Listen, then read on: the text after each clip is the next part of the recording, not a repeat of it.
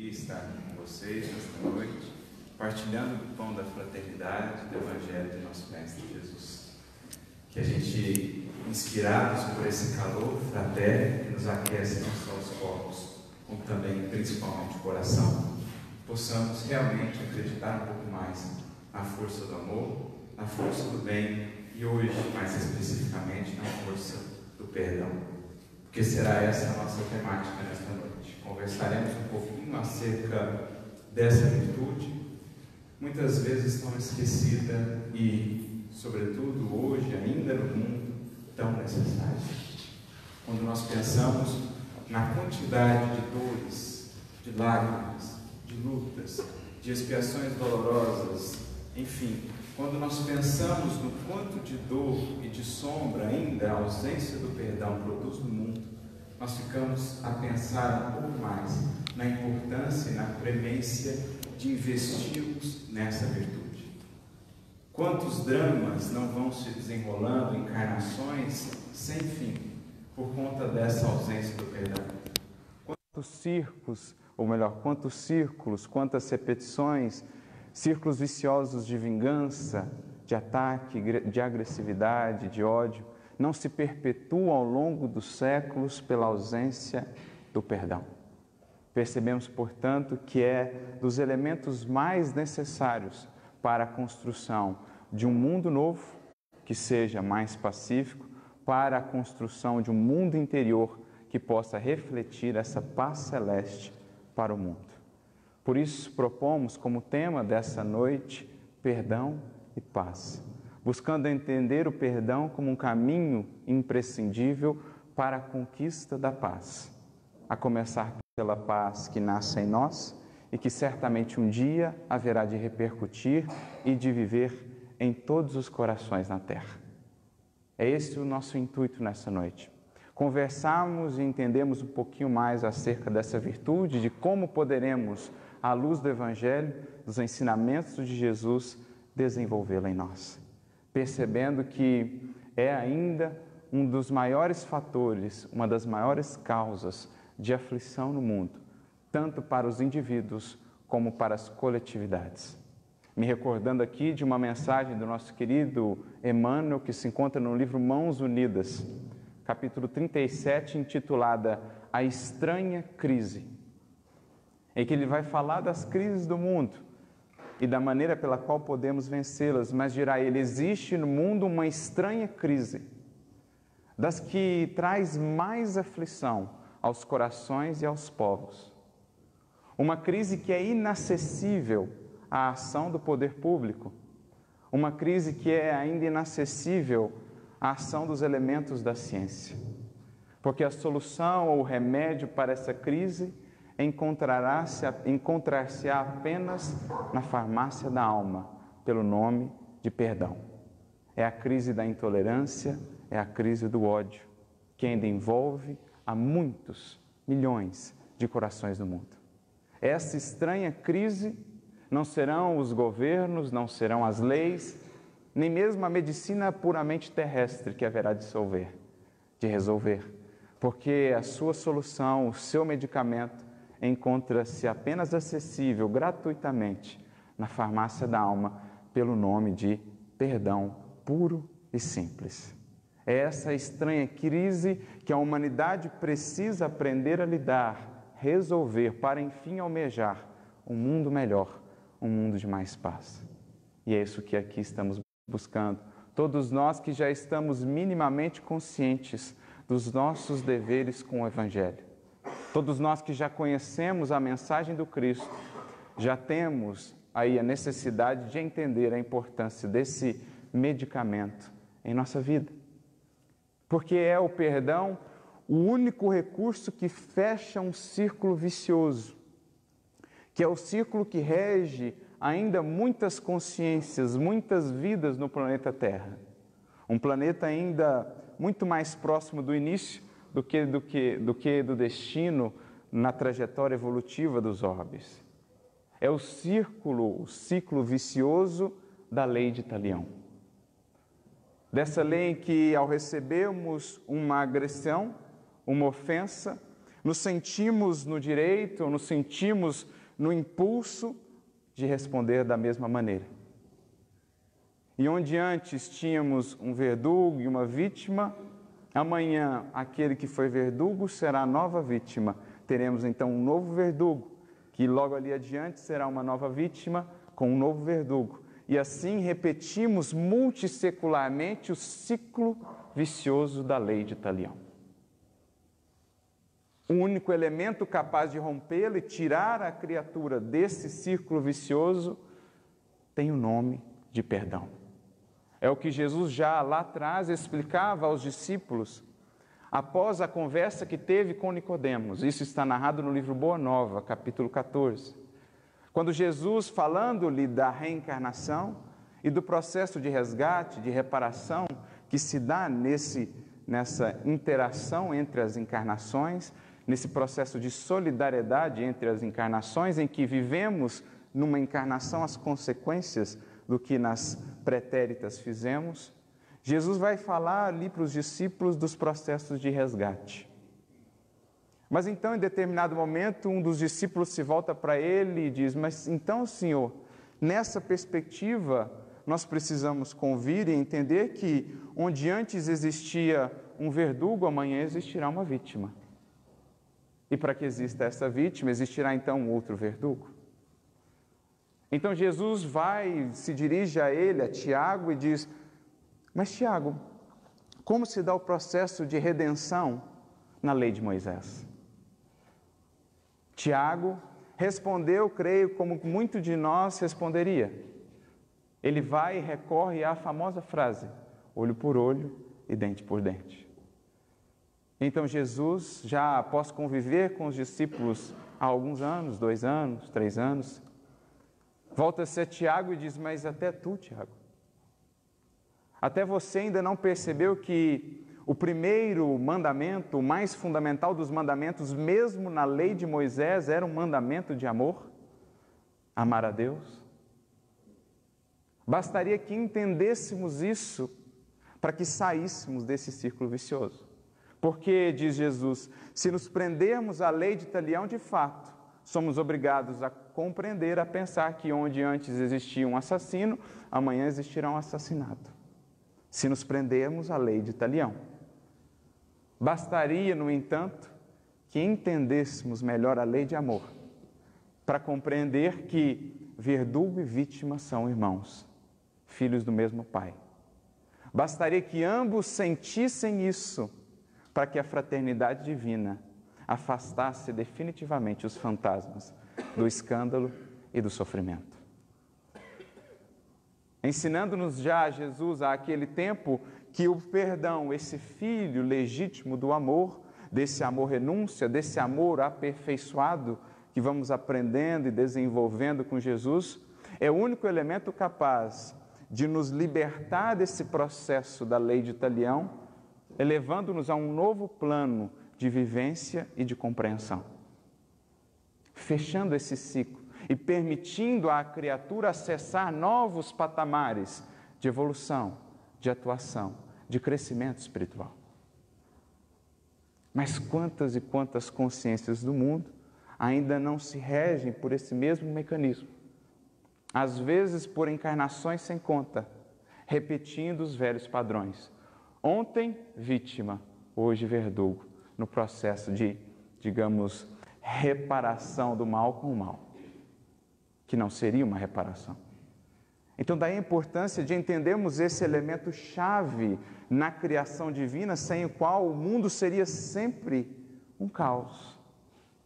O mundo nunca passaria um novo patamar, não fosse a coragem e a força das almas que saem desse padrão e escolhem o caminho do perdão. O que seria do mundo sem as almas que fecham esse ciclo, que ousam ir além, que ousam fazer diferente, tomando o perdão como caminho de libertação? O que seria do mundo sem esse elemento?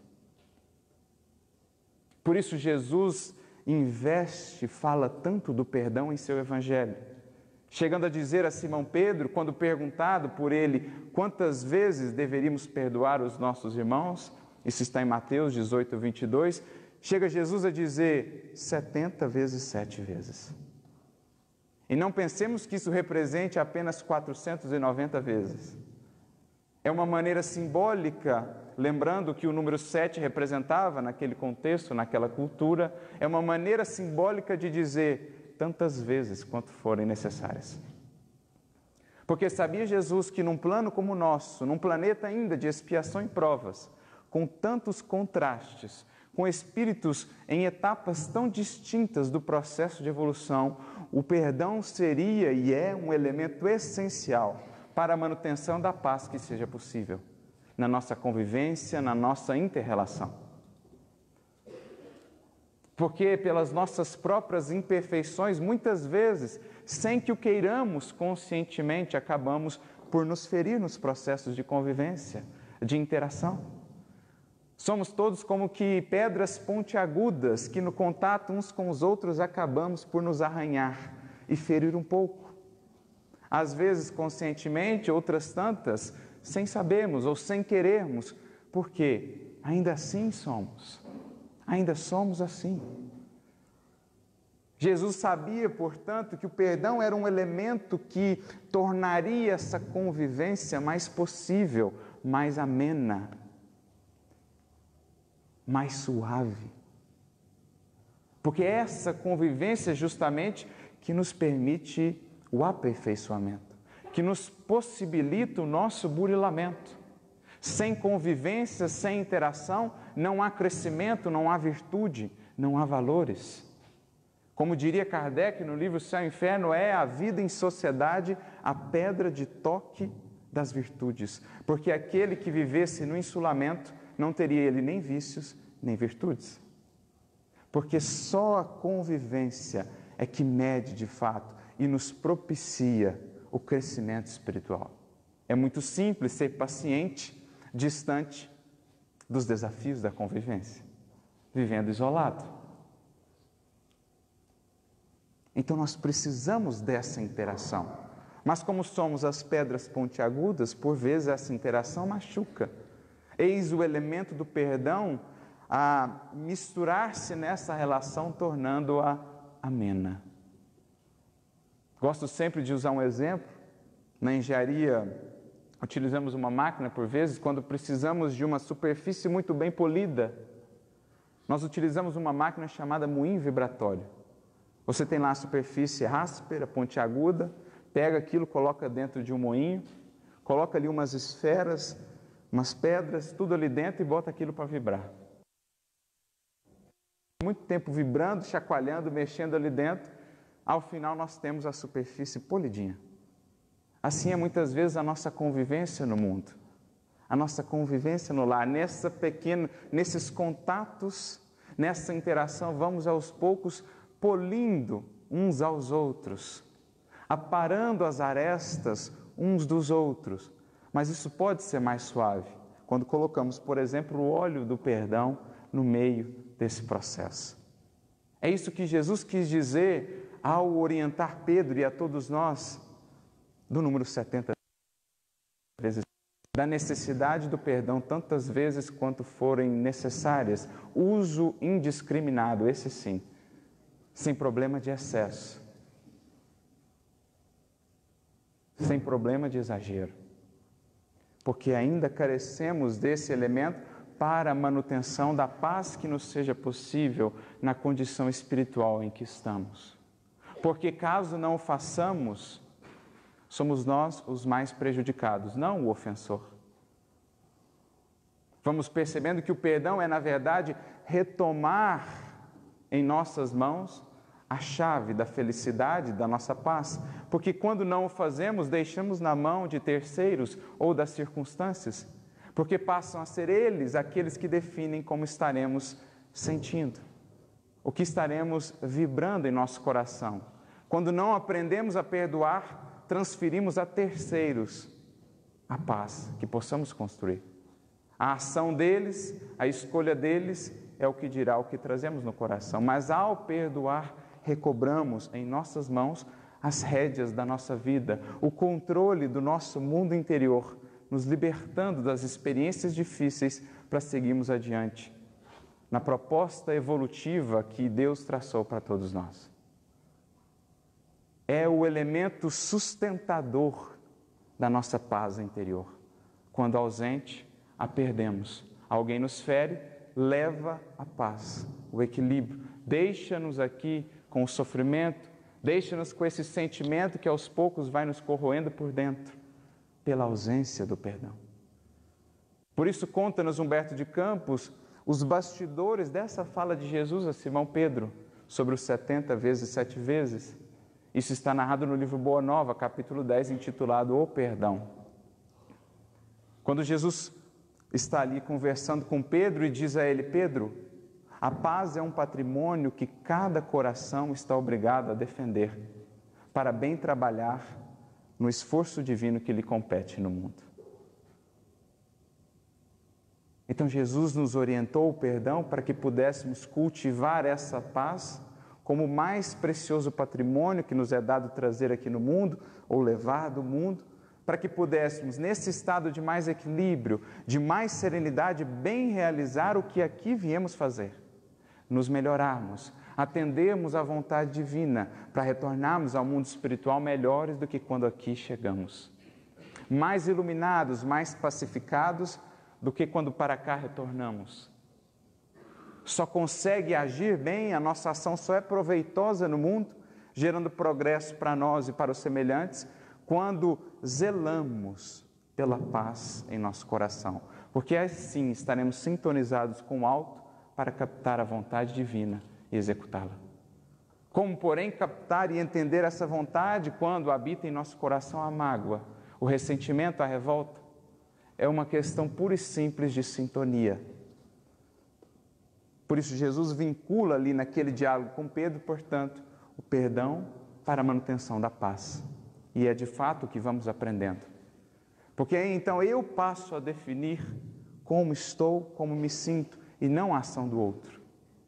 Aí sim eu tenho a chave que me liberta das experiências difíceis que me liberta das algemas que porventura possam existir, me impedindo de caminhar e de avançar em direção a Deus. Porque a ausência do perdão nada mais é do que uma algema que me impede de seguir avançando. Novos planos de pensamento, de entendimento e de vivência da vida. Me tolhe a elevação.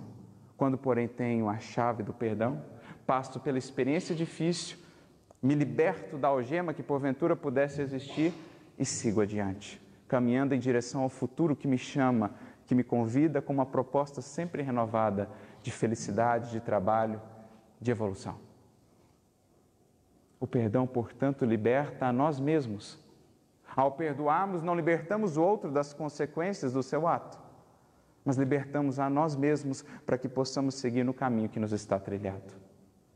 Por isso, me recordo da fala de Nelson Mandela quando saía da prisão após 27 anos preso injustamente. Dizia ele: Eu sabia que quando encaminhava-me para aquela porta, se não deixasse ali para trás o meu ódio e a minha amargura, eu não teria saído da prisão. Poderia estar com o corpo livre, porém a sua consciência, o seu coração estaria ainda preso àquela situação, àquela circunstância, impedindo-o de alçar voos mais altos no plano do espírito da evolução. Por isso, perdão é libertação, sobretudo de nós mesmos. Por isso, a palavra traduzida por perdão nos evangelhos vem do verbo grego afieme, que nada mais significa do que deixar ir, libertar. Libertar a nós mesmos para novas experiências. Não nos prendermos àquela sintonia no qual o outro se encontra, aquele que ofende, mantermos um padrão mais elevado de vibração, ajudando não só a nós mesmos, como também a outro a renovar a sua condição. Essa força do perdão, libertadora, transformadora. Até em termos de saúde, dirá Emmanuel, uma mensagem muito interessante que está no livro hora certa. Capítulo 18, intitulado Cura do Mal. Dizer assim, quando Jesus nos ensinou a perdoar, concedeu-nos o de máximo poder imunizador para que pudéssemos evitar o contágio do ódio e do desequilíbrio em nossas relações. Com o perdão, portanto, Jesus nos concedeu o máximo de poder imunológico, de resistência espiritual, para que não fôssemos contaminados com essa enfermidade espiritual, com esse desequilíbrio espiritual do ódio, da agressividade. Tornamos-nos, portanto, imunes ao contágio, porque não descemos ao mesmo padrão de vibração, mantemos a sintonia mais elevada, contribuindo para a nossa renovação como a do semelhante. Porque quantas doenças ou quantos adoecimentos psíquicos que vêm depois a se converterem em adoecimentos do próprio corpo físico não têm a sua origem no cultivo continuado de mágoa, de ressentimento, de ódio, de agressão. Quantos adoecimentos dolorosos aí não estão como resultado, a ponta do iceberg, de um processo longo de cultivar internamente a aflição que nasce do ressentimento, da ausência do perdão. Porque, diria Buda, não perdoar alguém, cultivar a mágoa é como segurar em suas mãos um carvão e brasa para lançá-lo no outro. Quem acaba por se queimar somos nós mesmos. Mas na medida em que desenvolvemos em nós a capacidade de perdoar, fortalecemos o nosso sistema imunológico espiritual e nos tornamos vacinados contra esse tipo de contaminação. Talvez das epidemias mais graves do mundo, como disse Emmanuel naquela mensagem Estranha Crise. Mais grave do que todas essas que aí vemos, zika, chikungunya. Porque essas muitas vezes ferem o corpo. Mas a ausência do perdão muitas vezes é adoecimento da alma, que acaba depois, mais cedo ou mais tarde, por repercutir no corpo. Então é também uma cura um processo de libertação da enfermidade, buscando a saúde em sentido integral. Porque já somos convidados a compreender, nós espíritas, que saúde não será apenas equilíbrio do corpo. Saúde, pela ótica do espírito, será a perfeita harmonia da alma. Portanto, não é possível ter saúde efetivamente falando, cultivando no coração mágoa, ressentimento. Cura por isso dirá ele também, naquela mesma mensagem do livro Mãos Unidas, capítulo 37, o perdão é o antibiótico mental, o único antibiótico mental capaz de extinguir as infecções do ressentimento. Olha que feliz definição. Perdão é antibiótico mental. Num tempo em que estamos tão preocupados com a cura do corpo, em resolver as questões do corpo, Muitas vezes de maneira imediatista, sem pensar no que tem levado aquele adoecimento do corpo, logo queremos um medicamento para suprimir a dor, sem olhar o que está por trás daquilo. Vem Emmanuel nos dizer: será que temos pensado na farmácia, nos medicamentos da alma, de onde nascem efetivamente ou pioram efetivamente muitas de nossas enfermidades, mesmo no corpo? Porque cultivar emoções violentas, emoções em desalinho, é também desarmonizar o nosso próprio corpo físico. No, livro Pensamento e Vida, capítulo 28, quando fala das enfermidades e dos processos de influência da mente, do pensamento em nossas enfermidades, dirá Emmanuel: toda emoção violenta no corpo é como uma martelada, uma forte martelada na engrenagem de uma máquina sensível. E toda aflição cultivada é como uma ferrugem destruidora, prejudicando-lhe o funcionamento. Assim são essas emoções cultivadas por nós 24 horas por dia. Emoções violentas, desagregadoras. Não há corpo, não existem células, tecidos que resistam a isso. A essa pressão, a tamanho desalinho, da importância desse antibiótico, dessa vacinação mental com relação à agressividade, daí a premência do perdão. Libertando-nos para a cura efetiva da nossa alma, contribuindo também, mais cedo ou mais tarde, para a renovação daquele que foi o ofensor. Então veja a importância disso. Sem isso, estaremos ainda continuamente nos prendendo às circunstâncias, às situações, incapazes de cultivar a paz para que a nossa ação no mundo possa ser proveitosa. Alguém me fere, me desanimo, me desequilibro, fico preso à situação, não avanço, prejudico-me, prejudico o outro, prejudico o trabalho, prejudico a minha ação no mundo, a minha presença, perco o tempo que poderia estar sendo empregado em evolução, perco energia que poderia estar sendo melhor aplicada em renovação. Tudo pela ausência do perdão. Mas o perdão em sentido profundo, como dirá Jesus. Como dirão os Espíritos também, o apóstolo Paulo, por exemplo, na sua mensagem no Evangelho segundo o Espiritismo, no capítulo 10, item 15, quando ele fala dos dois tipos de perdão.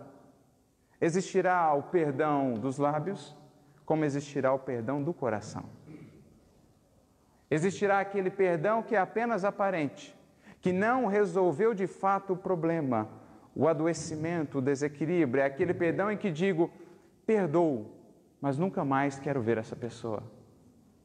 Perdoo, mas assim que penso nela, toda aquela emoção negativa, toda aquela carga de ressentimento vem mais uma vez à tona. Está resolvido o problema? Estamos de fato livres para seguir avançando? Ainda não. Ainda não rompemos a algema, porque ainda não desvinculamos a nossa emoção desequilibrada daquele acontecimento. Sempre que ele me vem à memória, vem também a memória afetiva a ele vinculada, que ainda é uma memória de desequilíbrio. Por isso, o perdão efetivamente, o perdão, como nos ensinou Cristo, deve estar acompanhado do esquecimento algo do que os Espíritos nos falam tanto e que muitas vezes é incompreendido por nós, porque achamos que esse esquecimento se refere a não lembrar mais do fato. O que foi arquivado em nossa memória, diríamos, intelectual, aqui está arquivado, não nos esqueceremos, mas falam-nos eles de outro tipo de esquecimento. De outro tipo de esquecimento. Como nos ensina Emmanuel no livro Consolador, lá na questão 340, quando ele diz assim: para a convenção do mundo, perdoar significa apenas renunciar à vingança. Ou seja, para a convenção do mundo, perdoar significa não devolver na mesma moeda, mas não necessariamente eu trabalhei internamente o desequilíbrio, o ressentimento, a aflição. Então, muitas vezes, esse é o conceito de perdão para o mundo, mas acrescenta ele, para o espírito evangelizado, perdão e esquecimento devem caminhar conjuntamente. Que esquecimento seria esse? Não o esquecimento na memória intelectual, se assim me permitem expressar, mas o esquecimento da memória afetiva vinculada àquele acontecimento. Porque tudo que passamos na vida gera também uma memória emocional. Tanto é assim que, quando, por exemplo, lembramos de nossa infância, vem à tona todo aquele sentimento, muitas vezes de alegria, de contentamento, aquela coisa boa que sentimos quando nos lembramos dos, bons momentos. Cada acontecimento tem também a sua memória emocional. E o que querem eles nos dizer com esquecimento é justamente a renovação dessa memória emocional para que quando eu me lembrar novamente daquela pessoa, daquele acontecimento, não venha à tona aquele desequilíbrio, porque será o sinal então de que ainda não resolvi o problema, não me libertei de fato. Esquecer aqui será diluir aquela mágoa no amor, será transformá-la, renová-la, banhá-la, envolvê-la na misericórdia e no amor, a ponto de que ela então nem mais seja sentida. E quando lembrarmos do fato, lembraremos sim da oportunidade que tivemos ali de desenvolver em nós um amor mais renúncia, um amor mais sublime, pela oportunidade que tivemos ali de aprender a perdoar. Será essa nova memória afetiva vinculada àquele acontecimento. Isso é de fato nos libertar pelo perdão, pelo perdão efetivamente cristão. O esquecimento daquela memória afetiva que agora foi transformada em uma luz, porque enxergada como uma oportunidade de crescer e de avançar na senda para Deus. Esse é o perdão que buscamos com o amparo do Cristo. Esse é o perdão que de fato nos liberta. Esse é o perdão que vai nos levar, inclusive, a ter um tipo de perdão que muitas vezes também nos traz, ou a ausência dele nos traz muitas aflições, que a ausência de auto-perdão. Porque a nossa incapacidade de perdoar o outro será também a nossa incapacidade de nos perdoar. Porque com a medida com que a gente mede, é a medida que seremos medidos. Uma consciência intransigente para com os outros será uma consciência intransigente para consigo mesma. Por isso, Jesus vincula no Pai Nosso, por exemplo, o perdão das nossas ofensas ao perdão das ofensas alheias. Como a nos dizer que não é possível fazer um sem fazer outro. Não é possível efetivamente nos perdoar, nos libertando das grades da culpa, se não aprendemos também a ter para com o outro o que desejamos ter para conosco. Quando diz Jesus, perdoa-nos, Pai, as nossas ofensas, como perdoamos daqueles que nos têm ofendido, está não, a nos dizer exatamente isso. Não que Deus fique ofendido com o que quer que façamos. Ali está representado o alto perdão da consciência divina em nós. Perdoa-nos, Pai, isto é, perdoa-me na medida em que aprenda a perdoar os meus irmãos. Esse é outro tipo de prisão do qual vamos aprendendo a nos libertar na medida em que investimos no desenvolvimento dessa virtude. O alto perdão. Porque com a medida com que medimos, será sempre a medida que seremos medidos. Na medida que aprendemos a compreender mais o outro semelhante, aprendemos também a nos compreender, a nos perdoar e a nos permitir avançar, crescendo com a experiência difícil, buscando a transformação. O que nos desperta, então, é uma compreensão muito interessante de como podemos, então, desenvolver melhor essa virtude em nós. Como aprendemos efetivamente a perdoar. Fazendo esse vínculo que aqui fizemos do alto perdão com o perdão a semelhantes, passamos a perceber que, na verdade, na medida em que passo a perceber que eu também tenho as dificuldades, na medida em que passo a perceber que eu também careço de perdão, é que eu passo a ter para com o semelhante um pouco mais de compreensão. Em outras palavras, a nossa capacidade de perdoar nasce ou é filha do nosso processo de autoconhecimento. Quanto mais mergulho em mim, mais percebo as minhas imperfeições e o quanto, apesar disso, sou pelo alto amado, amparado Passo então a pensar: puxa, se eu, que tenho ainda tantas coisas a ajustar, tenho recebido em tanto na forma da misericórdia do alto, por que exigir do outro algo que eu mesmo preciso tanto? Por que não dar a outro algo que eu mesmo tenho buscado e precisado tanto?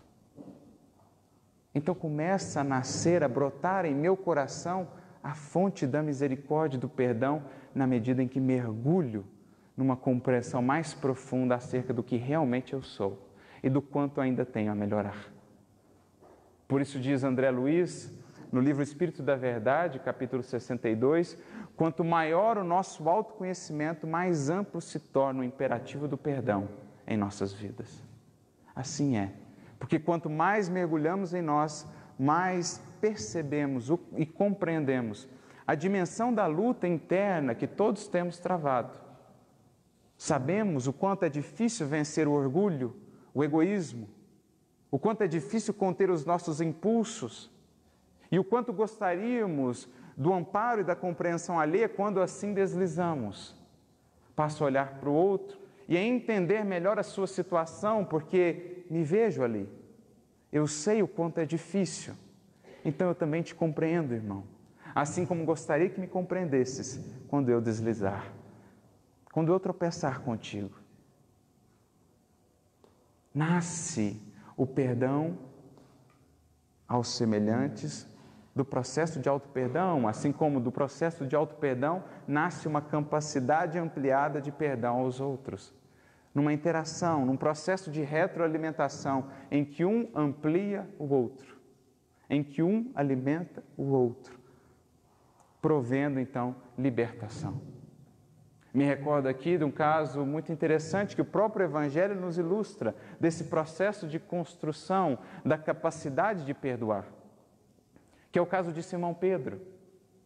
Ele que era no começo da tarefa apostólica, quando Jesus o convida, talvez dos discípulos o mais intransigente, o mais endurecido, de fato uma pedra, Pedro, duro com os outros. Não tolerava os equívocos, os deslizes dos demais. Era ele como que o cão de guarda de Jesus. Aproximavam-se do Mestre as pessoas de vida pregressa complicada que queriam renovação e Simão Pedro as escorraçava. Quem é você? Sei do seu passado, um ladrão? O que vens fazer aqui na casa do Mestre? O que é você? Sei da tua vida? Então Pedro era esse, esse intransigente defensor de Jesus, julgava-se defensor de Jesus. Muito duro. Ao ponto de que, certa feita, Jesus é procurado por três homens que tinham lá uma vida pregressa complicada e queriam renovar-se, porque haviam ouvido falar da mensagem do Evangelho que acolhia a todos, os pecadores, os transviados. Pensavam eles, talvez ali tenhamos uma chance de uma nova vida pela qual já ansiamos. Então vão, se dirigem a Jesus, chegam lá onde Jesus estava, Jesus precisava sair para atender um caso urgente, e deixa então que Simão Pedro cuidasse das necessidades. Fala, Simão, ajude-os com a verdade e parte para a sua missão. Simão então pega a verdade como um bastão e sai dando bastonadas em cada um dos três. Você, sei muito bem quem é você, do seu passado, sei muito bem dos problemas da sua família, o que vens fazer aqui, o que vens buscar com Jesus. Quando Jesus retorna, estavam ali os três, desanimados, abatidos, amuados, após a, entre aspas, surra que levaram de Simão. Jesus então pergunta a Simão o que havia acontecido, não que ele não soubesse, mas pergunta a Simão o que havia acontecido, e Simão, ó Senhor, cumpriu o que você me pediu, os amparei e os ajudei com a verdade. Simão, Simão, era para amparar. Olha o que você fez. Então, esse era Simão Pedro, intransigente, incapaz de sentir ainda a misericórdia, dificilmente ainda capaz de perdoar. Mas a vida vai nos ensinando, e não foi diferente com ele. Era a última seis, Jesus começa a dizer: Olha, eu vou a um lugar em que vocês não poderão me acompanhar. Simão se julgava dos discípulos o mais forte, infalível. Diz: Onde você vai que eu não posso te acompanhar? Se preciso for, vou com você até o fim do mundo. Se preciso for, morro por ti. E Simão então começa a se portar assim, né, mostrando, querendo mostrar-se como alguém muito infalível, e Jesus começa a desconstruir aquela ideia. Simão não aceita que Jesus lave os seus pés, acusando os demais apóstolos de serem ingratos. Os meus pés não lavarás. Os outros são ingratos. Como a dizer, eu sou mais especial que os demais. E Jesus disse: Simão, Simão, se não lavar os teus pés, não tem parte comigo. Ele então, empolgado, diz: Não, então não lava só o pé, lava a cabeça, lava o corpo inteiro. Simão, ainda ingênuo, ainda aprendendo com a vida. Mas quando Jesus diz: Simão, Simão, essa tua inquietação se faz credora de novas lições, porque vais aprender ainda esta noite que o homem no mundo é mais frágil do que perverso. Simão ficou magoado, achando que Jesus não não entendia toda a sua entrega, a sua força, a sua fidelidade. Mas eis que, dito e feito, naquela mesma noite, antes que o galo cantasse, ele o nega três vezes, como Jesus havia predito.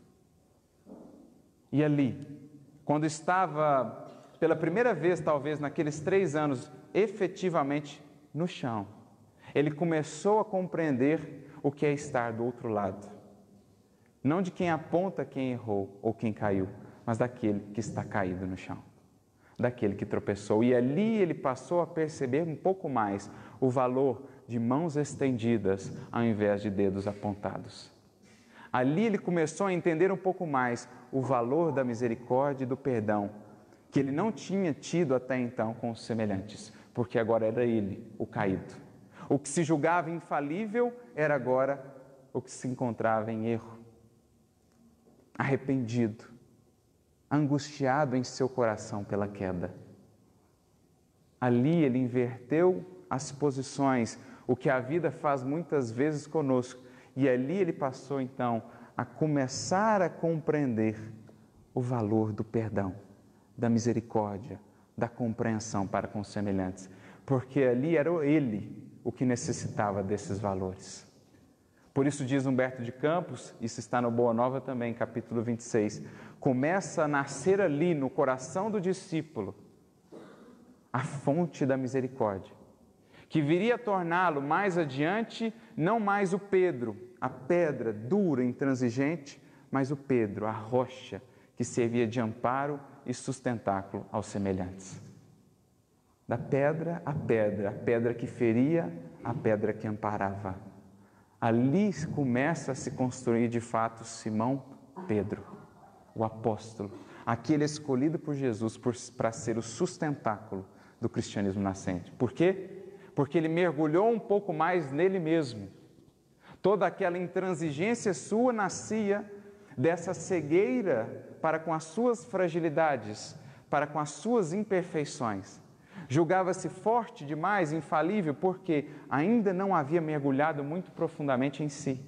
Quando mergulhou, pôde perceber, precisava ele de misericórdia, de perdão. Pôde então aprender, precisava ele também aprender a perdoar, a ser compreensivo. Do seu autoconhecimento, do mergulho interior, acabou ele por encontrar a fonte do perdão, da misericórdia. É isso que cada um de nós vai fazendo na medida em que mergulha em si mesmo. De modo que nós poderíamos dizer, sem sombra de dúvidas, que a capacidade ou não de perdoar é um sinal ou é uma medida do quão fundo já fomos em nós. Se ainda estamos na condição de superfície do que somos, somos ainda extremamente intransigentes. Mas se já temos avançado um pouquinho no país de nós mesmos, mergulhado um pouco mais fundo em nós, tenhamos a certeza, é um processo natural desabrochar o perdão. Como filho do autoconhecimento, como filho do amor. É isso que aprendemos com o Evangelho. Aprendendo também que esse processo, essa capacidade de perdoar, se acrisola, se aperfeiçoa na medida em que aprofundamos a nossa relação com Cristo, com Deus, que nada mais é do que esse mergulho em nós mesmos. Quanto mais afinamos o nosso pensar, o nosso sentir com Jesus, mais capazes nos tornamos de perdoar. Porque então, com o amparo dele, conseguimos fazer algo que por nós mesmos, sozinhos, não seríamos capazes.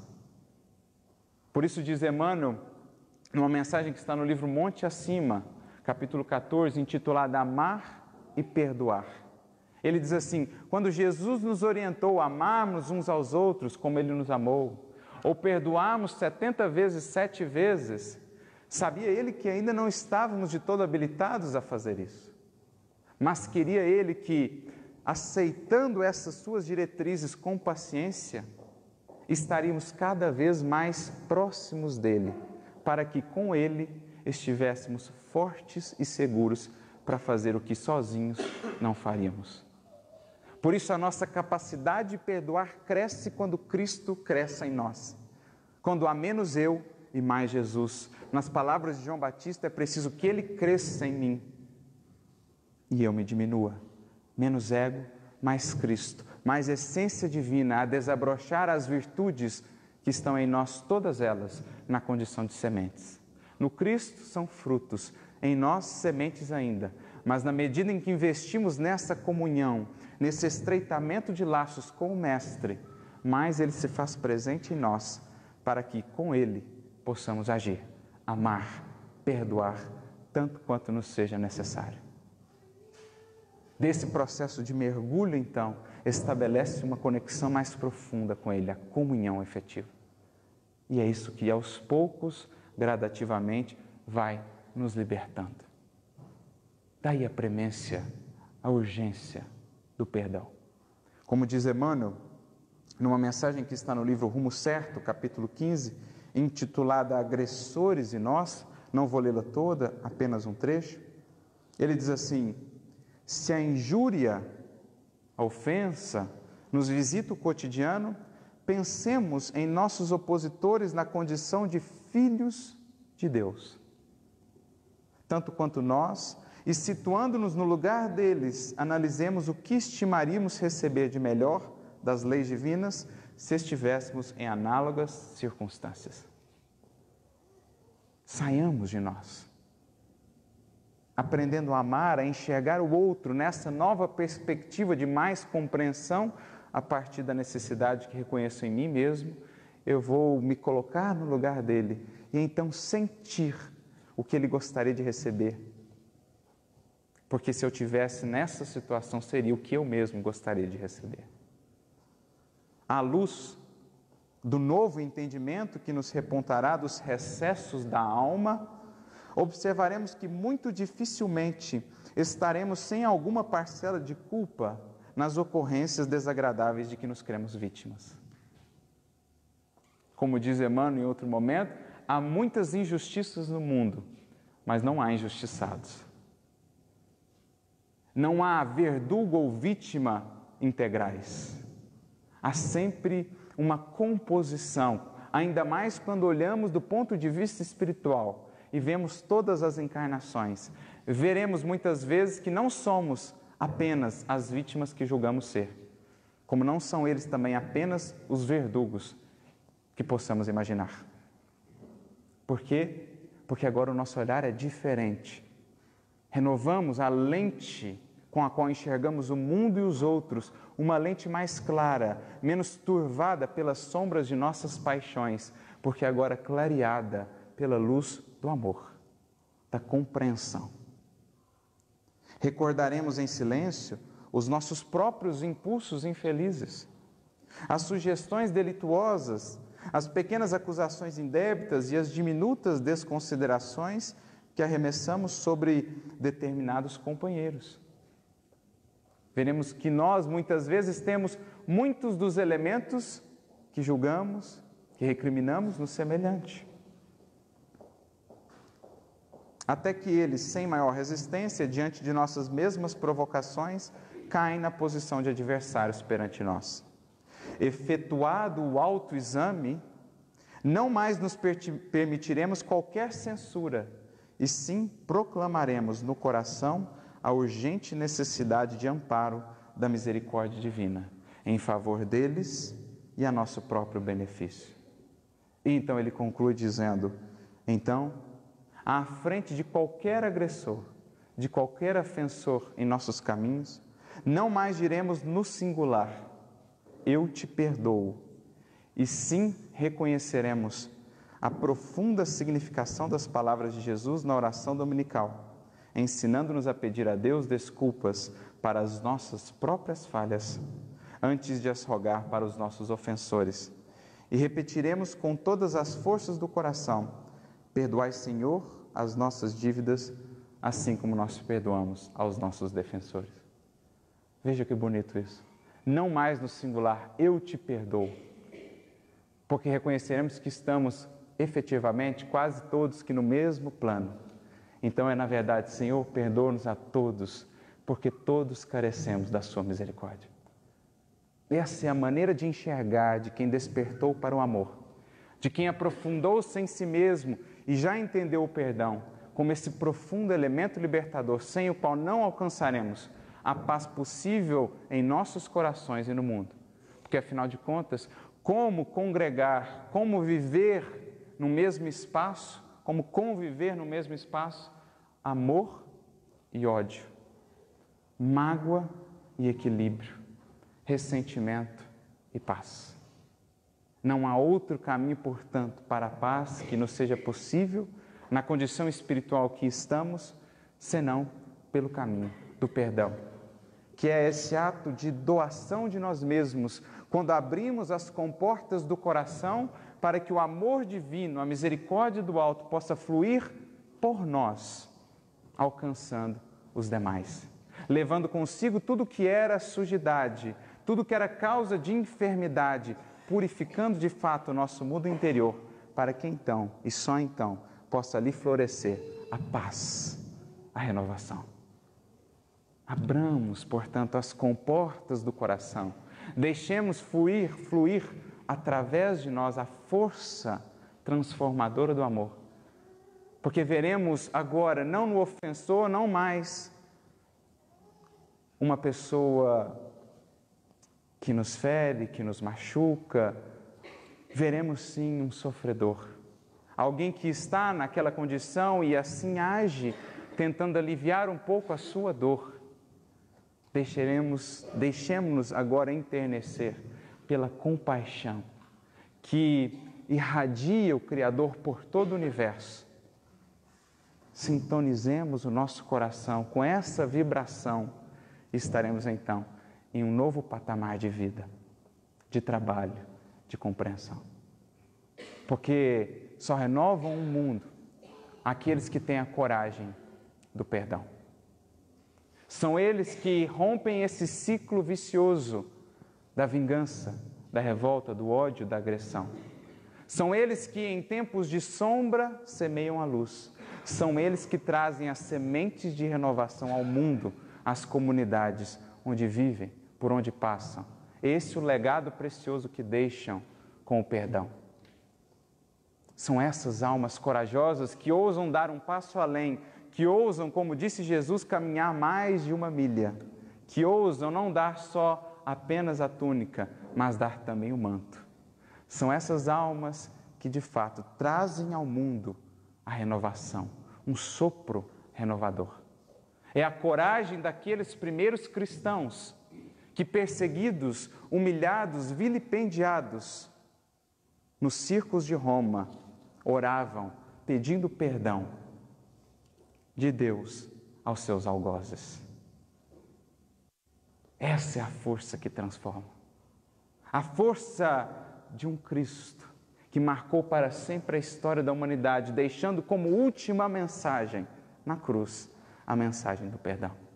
É a força de uma Joana de Cusa que, diante do seu algoz, que estava prestes a queimar não só ela, como a seu próprio filho, ouvindo dele em tom sarcástico, mas foi isso o que o Nazareno lhes ensinou? Apenas a morrer como covardes? É a força de uma Joana de Cusa que volta-se a esse indivíduo e diz, do alto do seu testemunho cristão, ensinou-me ele não só a morrer, mas também a te amar.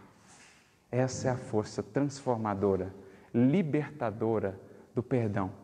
Felizes aqueles que escolhem esse caminho, estarão mais livres, sempre mais livres, para servir, para construir um futuro de mais paz para si e para serem efetivamente os agentes preparadores e construtores da humanidade do porvir, de um mundo de paz, de um mundo de fraternidade, de um mundo de amor com Cristo em nossos corações. Muita luz e muita paz a todos que Jesus nos auxilie a cultivar, a vivenciar o perdão. Muito obrigado.